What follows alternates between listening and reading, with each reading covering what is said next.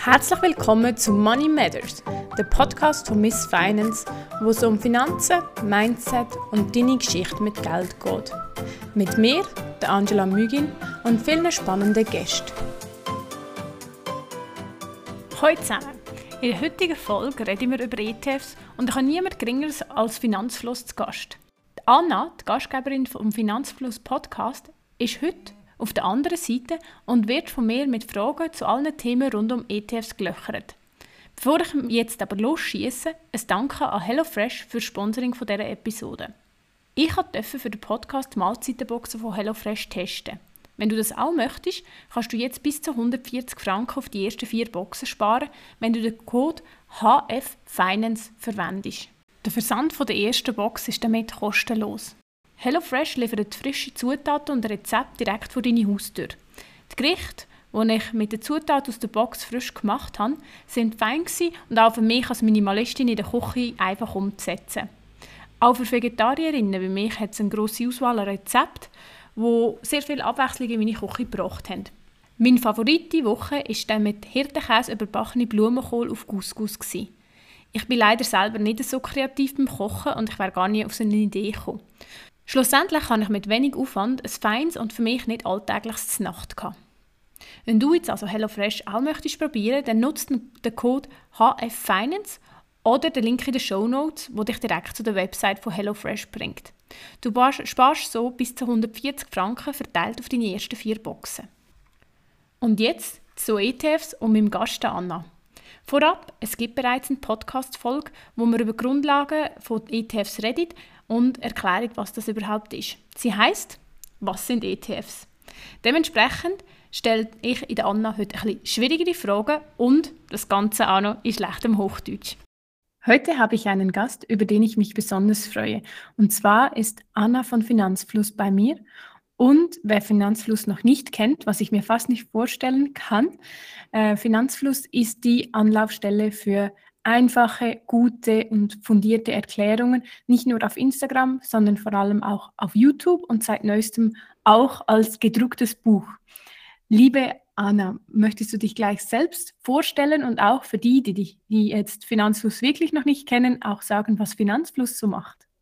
Sehr gerne. Also Finanzfluss ist zunächst der größte YouTube-Kanal zum Thema Finanzen im deutschsprachigen Raum und ich arbeite für den Podcast von Finanzfluss. Das heißt, jeden Donnerstag produziere ich eine Folge, die donnerstags live geht, ähm, zu den Themen finanzielle Bildung, ähm, aber auch allgemeiner gehalten, was Wirtschaft oder Steuern angeht.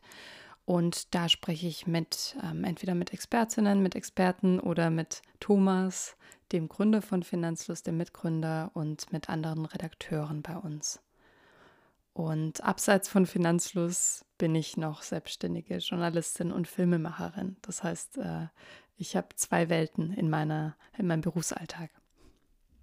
Sehr interessant. Dann freue ich mich, eine ähm, Podcasterin zu Gast zu haben. Und ich glaube, mit dem vielen Wissen, ich glaube, ich habe gesehen, es sind über 250 Podcasts, die sich angesammelt haben bei Finanzfluss. Mittlerweile ja. Mhm. Ja, eine verrückte Zahl. Ähm, genau, bin ich sicher, wir können hier ganz viel Spannendes besprechen und ja, auch das eine oder andere etwas einfacher machen. Wie bist du dann dazu gekommen, dass du dieses zweite Standbein hast, wo du dich mit der Börse beschäftigst?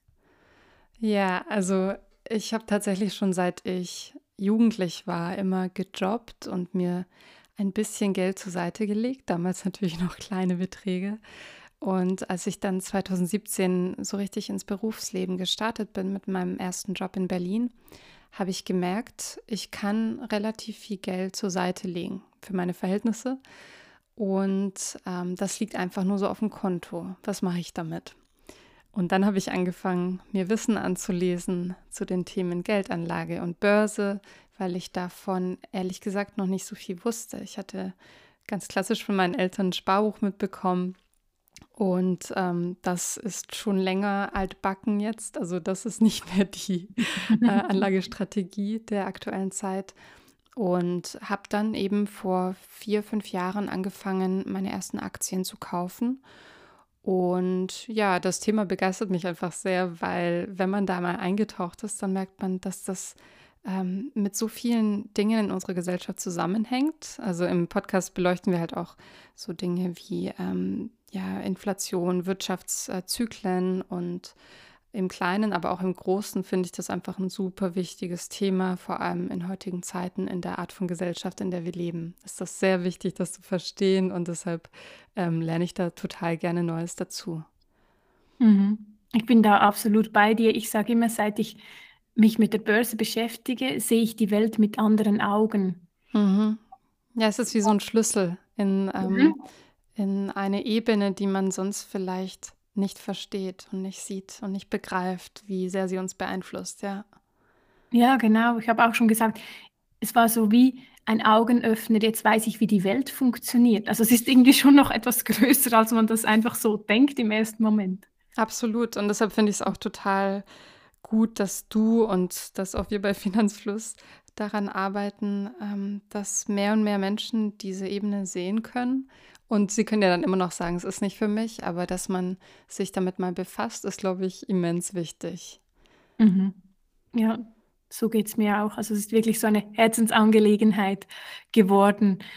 Ähm, aber wenn wir schon beim Beschäftigen mit Geld sind und du beschäftigst dich ja dann beruflich doch sehr stark damit, was ist deine persönliche Meinung? Macht oder braucht es denn Geld, um glücklich zu sein? Ich sage nein. Ich glaube, dass Armut oder Geldmangel unglücklich machen kann. Aber das Geld glücklich macht, würde ich nicht behaupten. Also Geld gibt Sicherheit und es gibt ja auch diesen Spruch, es weint sich angenehmer im Taxi als im Bus oder irgendwie. Ja, so. stimmt, genau. Aber ähm, Geld alleine reißt es nicht, finde ich. Ähm, das wird, finde ich, oft suggeriert und ich finde es auch sehr schade, weil es für viele Menschen halt ein, ein Riesenantrieb ist. Und es überrascht vielleicht, dass ich das sage, aber ähm, mir persönlich gefällt eher der Spruch, reich ist, wer wenig braucht. Also, ähm, nee, ich finde nicht, dass Geld glücklich macht, vor allem nicht so pauschal gesagt. Man braucht ein gewisses Level an Geld, um, um das, was man benötigt, an Bedürfnissen zu, zu füllen, aber ich glaube nicht, dass das ähm, exponentiell glücklich macht. Gibt es ja auch Studien zu, dass sich das dann irgendwo einpegelt und ähm, das Glück oder die Zufriedenheit, die dadurch kommt, dann auch nicht mehr ansteigt. Ja, ich finde, das hast du sehr schön zusammengefasst. Ich kann hier einen kleinen Einblick geben aus meiner beruflichen Tätigkeit als ähm, Executive Assistant. Mhm. Da hat man ja doch ähm, ab und zu mal mit ähm, Menschen zu tun, die etwas mehr Geld haben und die Probleme werden auch einfach mehr. Hm. Also, ähm, die gehen nicht, einige gehen weg, aber einige ähm, neue kommen dazu. Ja, das muss man auch verwalten und ähm, aushalten können, dass man dann so eine Verantwortung hat. Ne? Mhm. Genau, und so gehen wir gleich zum nächsten Punkt, den ich mir notiert habe, weil die Verwaltung ähm, des Geldes ist ja auch ein Punkt, der kommt, wenn man sich mit Finanzen beschäftigt. Und Finanzfluss steht ja ganz stark für passives Investieren. Was versteht ihr darunter? Also passiv investieren heißt nicht, dass ihr nichts macht, sondern das bedeutet, dass man nicht aktiv handelt. Das heißt, anders als jemand, der klassisch in Einzelaktien investiert, der macht sozusagen Stockpicking, also der wählt Aktien aus. Und was man beim passiven Investieren macht, ist, man geht auf ETFs und man setzt auf den Markt. Also wenn man auf einen Welt-ETF setzt, der eben einen Weltindex absetzt, abbildet, also sozusagen die Gesamtheit des Marktes, dann setzt man darauf, dass sich der gesamte Markt gut entwickelt. Und das hat den Vorteil, dass es weniger zeitaufwendig ist, weil ich muss nicht rangehen, jeden Tag die Nachrichten lesen, schauen, welche mhm. Aktie kaufe ich, welche verkaufe ich jetzt, sondern das ähm, machen die ETFs für mich sozusagen. Und so wie Finanzfluss, ähm, ja, glaube ich, von sehr vielen verstanden wird und wofür wir für viele Menschen stehen, ist, dass wir für die passive Buy-and-Hold-Strategie stehen, also kaufen und halten. Das heißt, nicht nur ETFs, die breit gestreut sind, sondern ETFs, die man dann eben auch für länger hält. Das heißt, äh, die Empfehlung ist mindestens zehn Jahre, vielleicht sogar 15 mhm. Jahre. Mhm. Ab und zu ähm, rebalanced, also nochmal drauf schaut und vielleicht den ETF anpasst, aber nicht aktiv handelt. Also kein Zocken. Und ähm, was vielleicht der eine oder die andere schon mal gehört hat, ist das Geld für sich arbeiten lassen. Das heißt, man lässt die Zeit und den Markt die Rendite erledigen. man muss da gar nicht so viel mhm. aktiv für tun. Und deshalb sagt man auch passives Investieren. Ich finde den schönen Aspekt dabei, dass man nicht täglich ins Depot schauen muss. Man kann, sollte aber eigentlich nicht mal. Und wie du das sagst, ist natürlich vom Zeitaufwand her auch ganz eine andere Nummer dann als dieses aktive Handeln.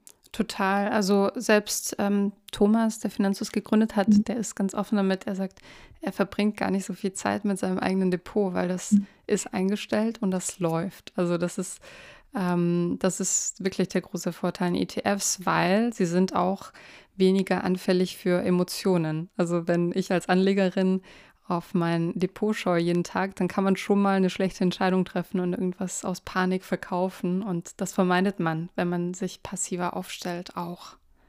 Mhm. Absolut. Und auch hier die Ausrede, ich habe keine Zeit, zählt also nicht. nee, die zählt nicht. Wobei ich schon betonen möchte, ähm, und ja, ich glaube, da spreche ich auch für Finanzlust allgemein, dass man sich schon mit der Thematik befassen sollte, also ein bisschen Zeit investieren sollte, sich das Wissen anzueignen. Aber das kann man äh, auf vielen Kanälen, also wir haben dazu auch so eine Videoanleitung, so einen gepinnten ähm, Kanal, wo man Step by Step sich durchhangeln kann, damit man zumindest so ein bisschen weiß, was man macht. Mhm. Und äh, die Zeit würde ich schon auf jeden Fall investieren, aber dann hinterher in der ja, in der Instandhaltung, sage ich mal, sind ETFs als passives Investment nicht so aufwendig wie andere Formen von Investments. Mhm. Ist das auch ein Grund, warum wir so einen riesen, riesigen ETF-Trend haben oder siehst du da noch andere Punkte?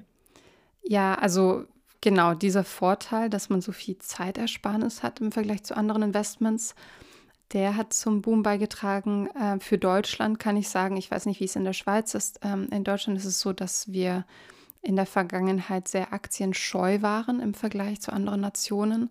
Und mhm. ETFs nehmen diese Scheu, glaube ich, vielen Menschen, weil ETFs demokratisieren das Anlegen und machen es eben viel leichter zugänglich. Also man muss eben nicht ähm, jeden Tag Wirtschaftsmedien lesen und Kurse vergleichen, sondern wenn man einmal verstanden hat, wofür ETFs stehen und das Risiko verstanden hat, aber auch das Potenzial verstanden hat, dann kann man relativ leicht anfangen mit dem Thema.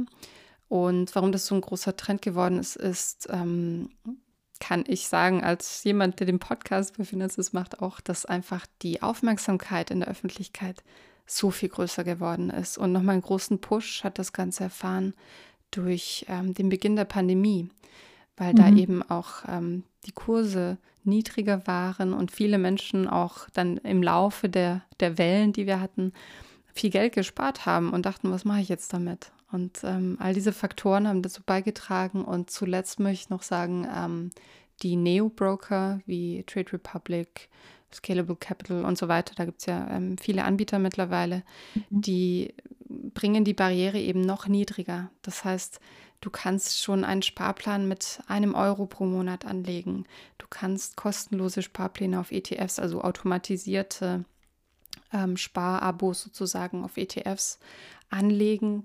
Und ähm, dann gibt es, wie du sagst, also keine Zeit ist keine Ausrede, aber auch kein Geld ist keine Ausrede mehr, weil du kannst eben schon mit einem Euro anfangen. Das heißt, selbst Jugendliche könnten theoretisch damit anfangen und sollten es wahrscheinlich auch. Ja. Mhm. Absolut. Ähm, ich kann hier für die Schweiz ergänzen, weil viele der erwähnten Neo-Broker sind in der Schweiz oder nehmen leider keine Schweizer mhm. Kundinnen an. Aber wir haben ähm, selbst im letzten Jahr auch, im letzten ja, ein, zwei, drei Jahre ähm, gab es sehr viel Bewegung auf dem Markt. Es gibt Broker jetzt, wo man auch mit einem Franker, Franken anfangen kann, nicht, nicht ähm, im selben Ausmaß. Das geht dann eher so Richtung Robo-Advisor. Also in der mhm. Schweiz haben die Robo-Advisor ein, eine große Stellung äh, eingenommen, dadurch, dass sie viel günstiger sind. Wir bezahlen leider bei, den, bei anderen Anbietern immer noch höhere Gebühren. Mhm. Ähm, deswegen sind die da dort so in die Lücke gesprungen und ähm, es ist sehr viel ähm, Bewegung wirklich auch in den Markt gekommen, auch mit Apps und Sachen. Und ähm, ja, von dem her glaube ich auch, dass das, das nochmal befeuert hat, obwohl die Schweiz hier etwas langsamer ist und äh, wir da durch, durch das, dass wir nicht in der EU sind, auch ähm, als eine schwierigere, hm. einen schwierigen Einstieg haben zu deutschen ähm, Brokern. Einige nehmen Schweizer Kundinnen, die meisten aber nicht. Und trotzdem ähm, glaube ich auch, das, was du gesagt hast, dass diese Einfachheit oder halt auch, dass man ähm, ein ganzes Portfolio in der Schweiz zumindest mit einem Robotweiser sich erstellen lassen kann, dazu beigetragen hat, dass die ETFs einfach mehr Aufmerksamkeit bekommen haben. Ja, mhm. ja absolut. Manchmal liest man auch, dass ETFs eine Blase sein oder den Markt zerstören. Ist das überhaupt so und warum denken das einige? Das klingt so harsch, den Markt zerstören. also, äh, ist ja, ein Clickbait-Artikel dann. genau. Ähm, also ja, diese Kritik ist mir ja natürlich auch nicht fremd. Ich glaube, das ist einfach bei vielen Dingen, die so populär sind, ähm, dass man dann denkt, ja, da muss doch ein Haken an der Sache sein. Ähm, ich würde das so beantworten wollen. Also es gibt keine ETF-Blasen, aber weil ETFs natürlich Indizes abbilden und darin Einzelaktien enthalten sind, es gibt Blasen ähm, bei Einzelwerten. Also es gibt Blasen wie Immobilienblasen, haben wir alle miterlebt. Dann gibt es äh, zum Beispiel Tech-Bubble, Tech-Blasen oder Blasen in bestimmten anderen Assetklassen wie Rohstoffen.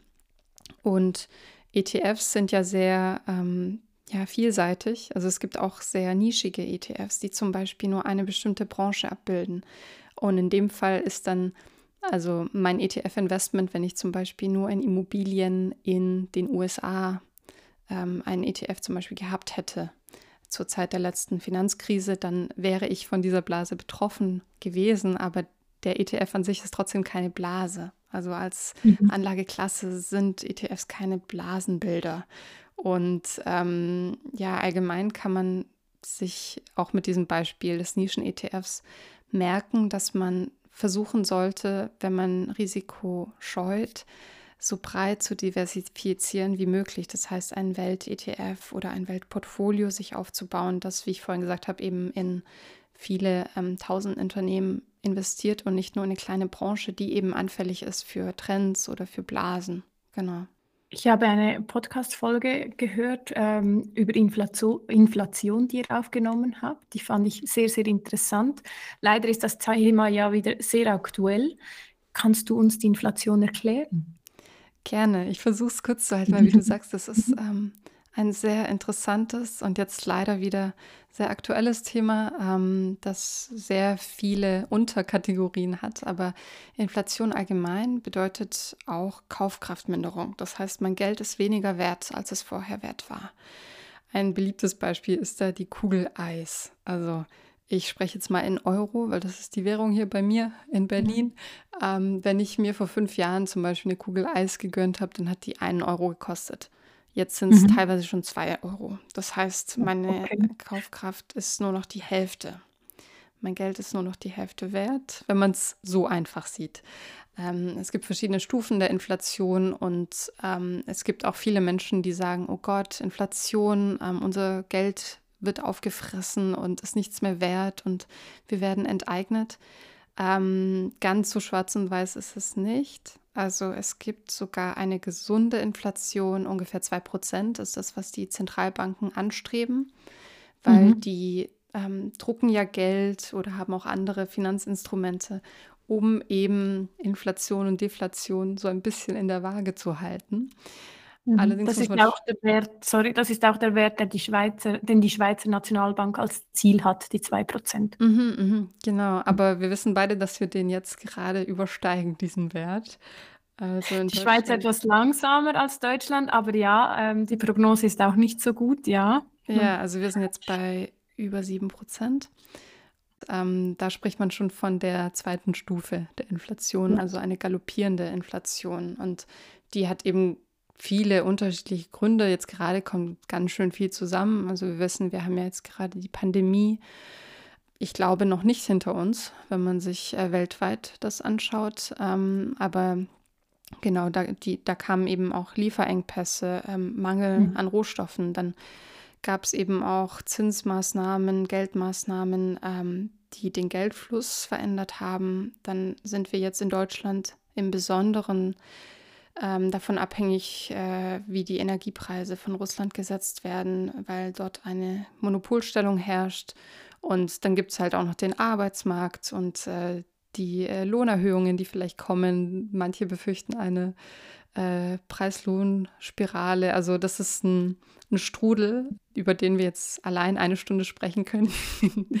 Aber genau. Und es gibt die Folge, also die kann man hören, die ist von euch ähm, draußen. Die geht, glaube ich, wirklich in die 45 Minuten. Wer es jetzt ganz stark interessiert, kann dort hören gehen. Genau. Sie, ja. Die noch sind. Ja, aber ähm, meine Botschaft allgemein, also ähm, begebt euch nicht in eine Schockstarre. Wir sind da jetzt gerade alle in der gleichen Situation und wenn man die Inflation versteht, fühlt man sich schon ein bisschen besser, wenn man die Nachrichten liest. Können dann auch ETFs jetzt gegen diese Inflation helfen? Also helfen ähm, akut nicht, aber ja, sie können eine gute, eine gute Wahl sein, wo man sein Geld dieser Zeit investieren kann. Allgemein ist es so, dass eine Inflation ja das Geld mindert, also weniger Wert macht. Und deshalb ähm, ist es ja auch vielen Experten zufolge nicht so gut, wenn man zu viel Geld bar hat oder auf dem Konto hält, denn ähm, dann wird es eben zu gewissen Teilen ähm, niedergeschmolzen. Und deshalb würde ich ja. auch sagen, lieber das Geld investieren, dass man investieren möchte. Ähm, und ETFs sind dafür eine gute Möglichkeit, wenn man das längerfristig machen möchte, weil man, wenn man breit diversifiziert, auch das Risiko steuern kann. Und die einzige, ja, die einzige Grundlage dafür, dass man nicht in ETFs investieren sollte, ist, wenn man glaubt, dass der Markt sich insgesamt negativ entwickeln wird. Aber dann hätten wir ehrlich gesagt auch ganz andere Probleme. Und Alternativen werden ja dann sowieso auch nochmals sehr schwierig zu finden. Ja, also ja. Äh, es gibt äh, auch da wieder jetzt so dieses, ja, dieser Katastrophenjargon. Man hört jetzt auch auf YouTube zum Beispiel viel, dass Menschen, die vor einem Crash oder vor, vor größeren Krisen warnen, dann sagen, äh, flüchtet euer Geld in, in Gold und so weiter. Aber hm. da würde ich raten, erstmal sich selbst zu informieren, ganz genau zu überlegen, was man anlegen möchte, was nicht, äh, nichts überall zu entscheiden und zu investieren, denn das ist nicht die erste Krise, in der wir sind. Ja, das ist eine sehr gute Ergänzung. Also ähm, wir können vielleicht hier auch gleich die Frage aufnehmen, was muss ich denn jetzt beachten, wenn ich halt genau jetzt anfangen möchte? Ja, also es gibt keine Garantie dafür, wie sich das jetzt in den nächsten Monaten, Jahren weiterentwickelt. Aber generell der Tipp für alle, die in ETFs investieren möchten, ist, ähm, überlegt euch erstmal, wie viel Geld ihr anlegen möchtet, denn ihr solltet es mit einem Zeithorizont von idealerweise 10 bis 15 Jahren anlegen. Das heißt, wenn ihr plant, nächstes Jahr was Größeres zu kaufen, dann packt dieses Geld lieber auf euer Tagesgeldkonto als sogenannter Notgroschen. Ähm, überhaupt sollte man so einen Notgroschen haben, weil sonst ist man mit seinem ganzen Geld in einem Investment, das immer noch riskant ist. Also es ist nicht so, dass ETFs komplett risikofrei sind. Das ist nicht das Kopfkissen, unter das ich mein Geld lege, sondern das ist immer noch der Aktienmarkt. Nur eben, wenn man in einen Welt-ETF breit diversifiziert investiert, ähm, ja, weniger risikoreich, da es eben verteilt ist sozusagen. Also das würde ich beachten. Also nicht, nicht vorschnell, nicht zu viel, genau überlegen, was ist, was ist meine, was ist mein Risikoprofil, was ist meine Asset Allocation. Ähm, das ist dann für die Fortgeschrittenen, also da kann man sich auch zu informieren. Das heißt, ähm, wie viel möchte ich worin investieren, wie viel möchte ich auf meinem Konto behalten, wie viel möchte ich in andere Anlageklassen legen. Genau. Wenn wir von der Asset Allocation sprechen, dann ist auch das Thema Strategie ja damit verknüpft. Was gibt es für ETF-Strategien? Ja, also das Schöne ist, ähm, auch da gibt es sehr viele Möglichkeiten. Mhm. Ähm, der Klassiker, den wir bei Finanzfluss auch vielen Einsteigern ähm, empfehlen, ist 70-30, das heißt 70 Prozent in einen MSCI World und 30 Prozent in einen Emerging Market, also Schwellenländer-ETF. Damit hat man dann grob den Weltmarkt abgedeckt. Dann natürlich gehören auch die Schwellenländer dazu. Dann gibt es noch Varianten davon, zum Beispiel, wenn man nur einen ETF haben möchte, gibt es auch All-World-ETFs, die das beides kombinieren. Da muss man dann je nach Produkt schauen, in welchem Maße das kombiniert wird. Und dann gibt es noch eine Strategie, zum Beispiel ein Kollege von mir fährt die, das ist 50, 30, 20. Dann hat man einen Welt-ETF, einen Schwellenländer-ETF und 20 Prozent Europa drin, wenn man eben nachgewichten möchte. Und dann gibt es noch Strategien wie die Core Satellite-Strategie. Da werden dann ETFs mit Einzelaktien kombiniert. Da sagt man dann, ETFs sind so das risikoarme, risikoärmere Investment und die Einzelaktien sind dann so der Spaßfaktor, den man gering hält. Und ähm, wozu wir auch eine Podcast-Folge gemacht haben, was auch eine interessante Anlage ist für viele Menschen, sind Small Caps. Das heißt, neben den Schwellenländern gibt es noch ETFs, die kleine Unternehmen abbilden. Denn die Welt-ETFs und Schwellenländer-ETFs bilden eben nur große Unternehmen ab, also wirklich sehr große Unternehmen. Stimmt, und es gibt ganz, ganz viele interessante kleine Firmen, wobei klein hier in Anführungszeichen stehen würde. die genau. sind nämlich nicht wirklich klein. Ja, die sind auch börsengelistet. Das heißt, ähm, die, die haben schon einiges an äh, Kapital vorhanden. Mhm. genau. Du hast schon einige ETFs erwähnt. Was für Arten von ETFs gibt es denn noch? Also es gibt neben denen, die ich gerade bei den Strategien erwähnt habe, noch eine große Bandbreite, weil ETFs bilden ja Indizes ab. Das heißt, sie bilden den Aktienmarkt in einer gewissen Branche. Zum Beispiel gibt es auch ETFs. Es gibt Nischen-ETFs für Trends, ähm, sagen wir mal Wasserstoff oder ähm, sogar hier Cannabis zum Beispiel. Es gibt ETFs für einzelne Regionen. Also es gibt alles Mögliche. Ähm, da kann man sich auch mal umschauen. Also nicht jeder Broker, nicht jede Bank bietet diese riesen Bandbreite an ETFs. Teilweise muss man dann eben schauen, bei welchem Anbieter man diese ETFs auch kaufen kann. Und äh, worauf ich auch hinweisen möchte, ist, man sollte auf die Gebühren achten. Also allgemein, wir hatten es am Anfang, sind ETFs auch so beliebt, weil sie eben mit sehr geringen Einstiegshürden und Gebühren verbunden sind. Aber je seltener der ETF ist, den ich mir rauspicke, desto höher sind die Gebühren in der Regel, weil es halt für den Anbieter auch mit mehr Aufwand verbunden ist, diesen ETF abzubilden und anzubieten. Wie entsteht denn ein ETF? Also ich versuche es äh, kurz zu kurz fassen. genau. Es gibt für viele Indizes mehrere ETFs, weil die von verschiedenen Fondsanbietern auf den Markt gebracht werden. Und diese Fondsanbieter, die ETF-Fondsgesellschaft, kauft von dem Geld der Anleger und Anlegerinnen die Einzelwerte, die im Index enthalten sind. Und dann gibt es sie als ETF heraus. Und ähm, dazu gibt es eine Gewichtung, die sich entweder ganz streng an dem Index orientiert oder ein bisschen davon abweicht. Das findet ihr im sogenannten Factsheet des ETFs. Und ähm, genau, dann bildet, bildet ähm, diese Fondsgesellschaft in ihrem ETF automatisiert nach diesen Kriterien den ETF ab.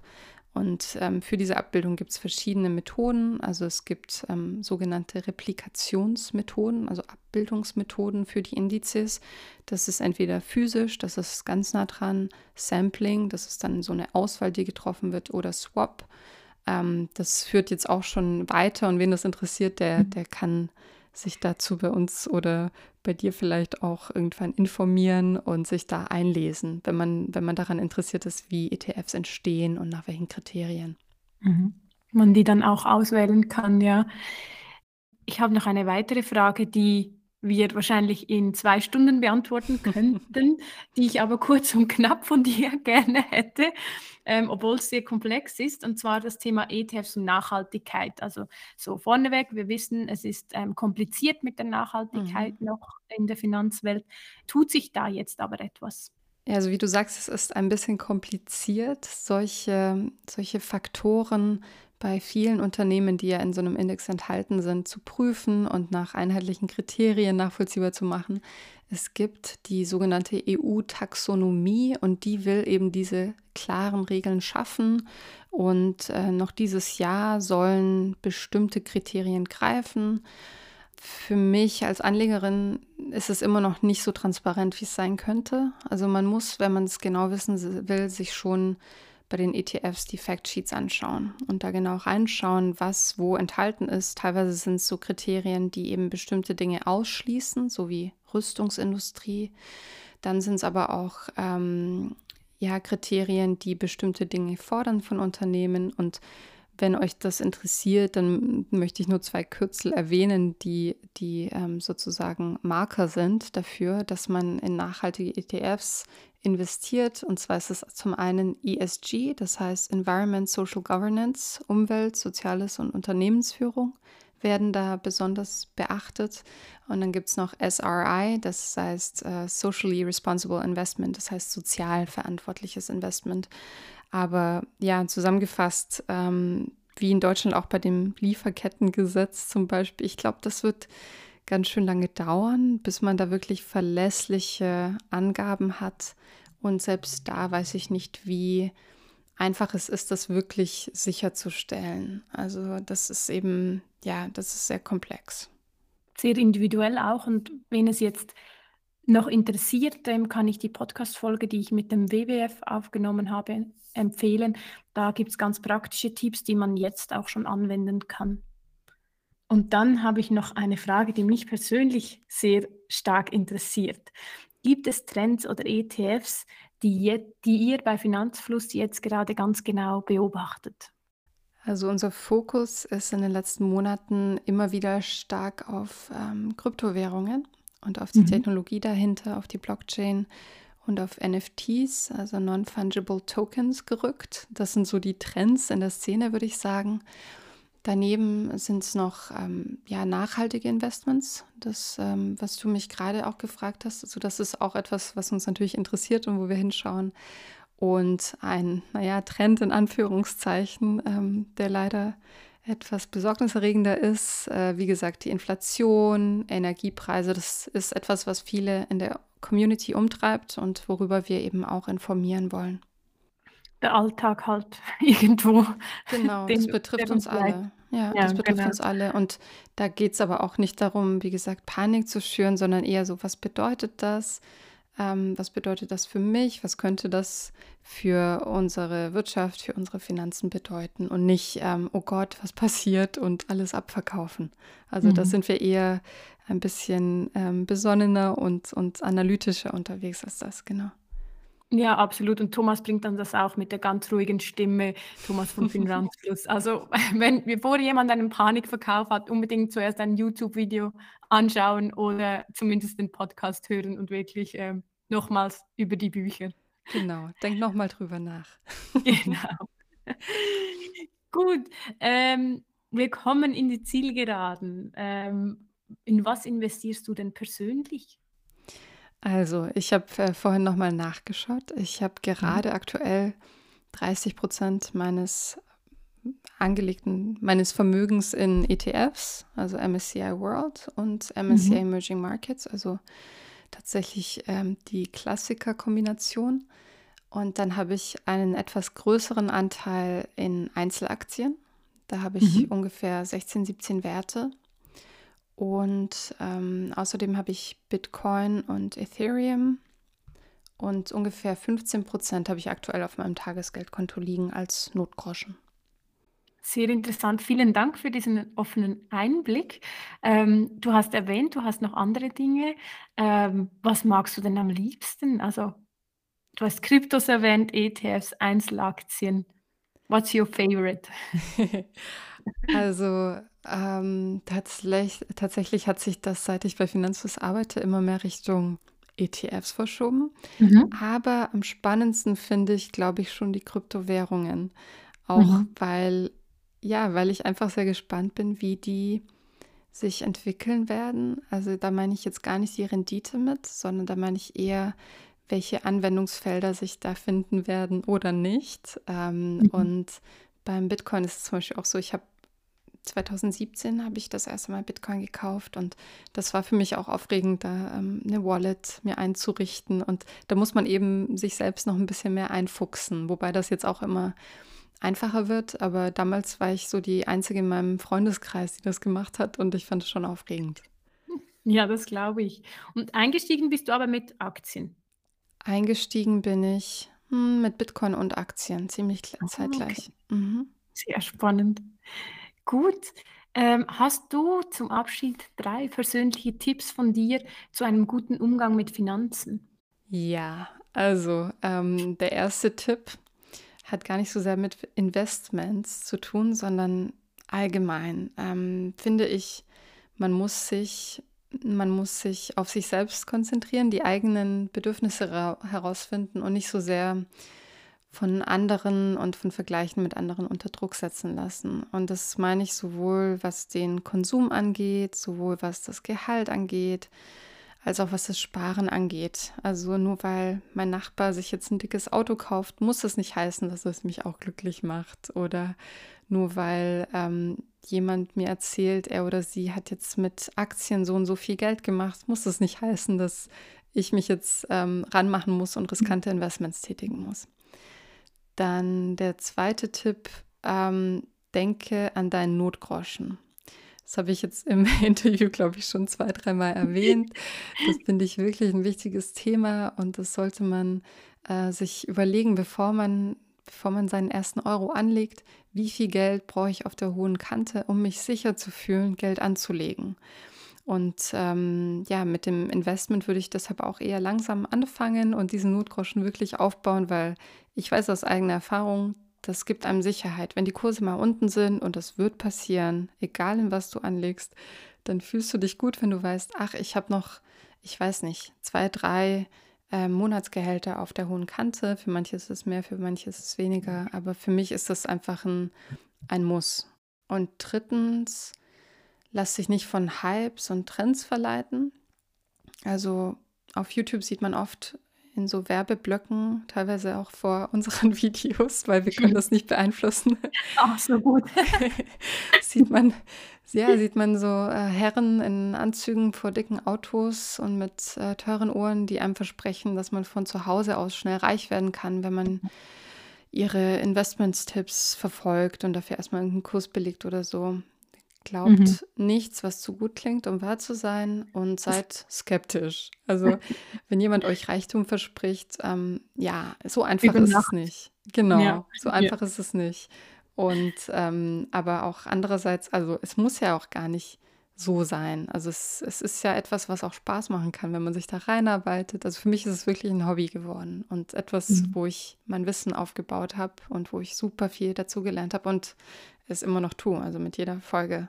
Vielen Dank, das sind sehr, sehr motivierende Worte. Ich kann da auch nur beisteuern, dass ich vieles, was du sagst, so selbst auch erlebt habe. Und ich glaube, ähm, ja, dass wer noch nicht angefangen hat, sich jetzt zumindest gleich mal ein äh, Finanzfluss-YouTube-Video anschauen sollte. Ähm, und achtet euch auf die Werbung vorher. genau. Ähm, wer jetzt äh, Finanzfluss noch nicht kennt oder vorher noch nicht gekannt hatte, wo findet man euch und wo findet man dich, Anna? Also Finanzfluss, äh, du hast gerade schon gesagt, den YouTube-Kanal findet man auf youtube.com slash Finanzfluss. Dann gibt es noch eine Website, die wir letztes Jahr auch neu aufgebaut haben mit sehr vielen Informationen. Da gibt es auch ein sogenanntes ETF-Handbuch, an dem ich tatsächlich mitgeschrieben habe, wo man so Step by Step sich das Thema nochmal aneignen kann. Den Podcast findet man eigentlich auf allen großen Podcast-Plattformen, ähm, auch auf unserer Homepage unter finanzus.de slash podcast, aber auch auf Spotify, Apple Music und ähm, wo noch? Ich überlege gerade. Google Podcasts, Google überall Podcast, genau. und der Finanzfluss. Genau, also wir sind, ähm, wir sind kaum zu übersehen mittlerweile. Ähm, auf Instagram macht meine Kollegin auch äh, einen tollen Job und postet immer wieder mal so ähm, kleinere Häppchen an Informationen für diejenigen, die jeden Tag ein bisschen was lesen wollen. Genau, also da Ja. haben wir viel im Angebot. Es gibt auch Blogposts zu aktuellen Themen, es gibt Newsletter und es gibt sogar ein Buch, das einzige Buch, das du über Finanzen lesen musst. So der ambitionierte Titel. Ähm, und Das Mhm. Buch haben Thomas und meine Kollegin Mona geschrieben und ist in Deutschland schon seit äh, Monaten Bestseller. Sehr gut. Ähm, ich verlinke das alles in den Show Notes. Ich kann wirklich nur ergänzen, dass ähm, ihr wirklich eine grandiose Arbeit macht. Vielen Dank dafür. Ich glaube, ihr tragt ganz, ganz viel dazu bei, dass eben immer mehr Leute sich ans Investieren ranwagen.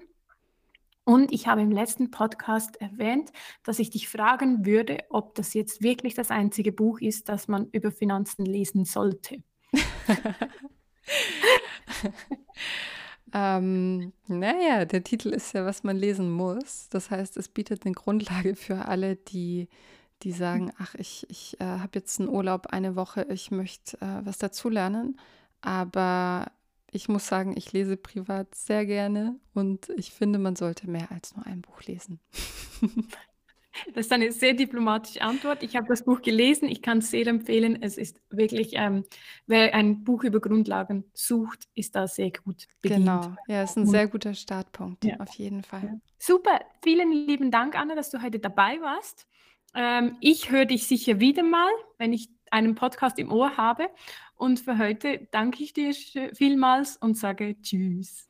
Vielen Dank, es hat großen Spaß gemacht und ähm, ja, viel Erfolg bei der Schweizer Community, ähm, weil ich glaube, die müssen auch noch über finanzielle Bildung lernen und ähm, ja, es gibt einfach so viele tolle Themen, über die man berichten kann. Danke dir.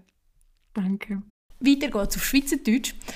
Mit dem Hinweis, dass das keine Anlageberatung oder Produkttipps sind. Die Erfolg dient deiner finanziellen Bildung und Investieren ist mit Risiken verbunden. Wenn du jetzt anfangen willst, hast du im Mai noch Gelegenheit, eines von meinen Webinars zu besuchen. Wir reden über ETFs und Aktien. Du findest alle Daten unter www.missfinance.ch-webinare. Ich würde mich sehr freuen, dich zu begrüßen. Und sonst bleibt mir nicht mehr viel übrig, als Tschüss zusammen zu sagen. Wir hören uns nächste Woche und reden über Glaubenssätze.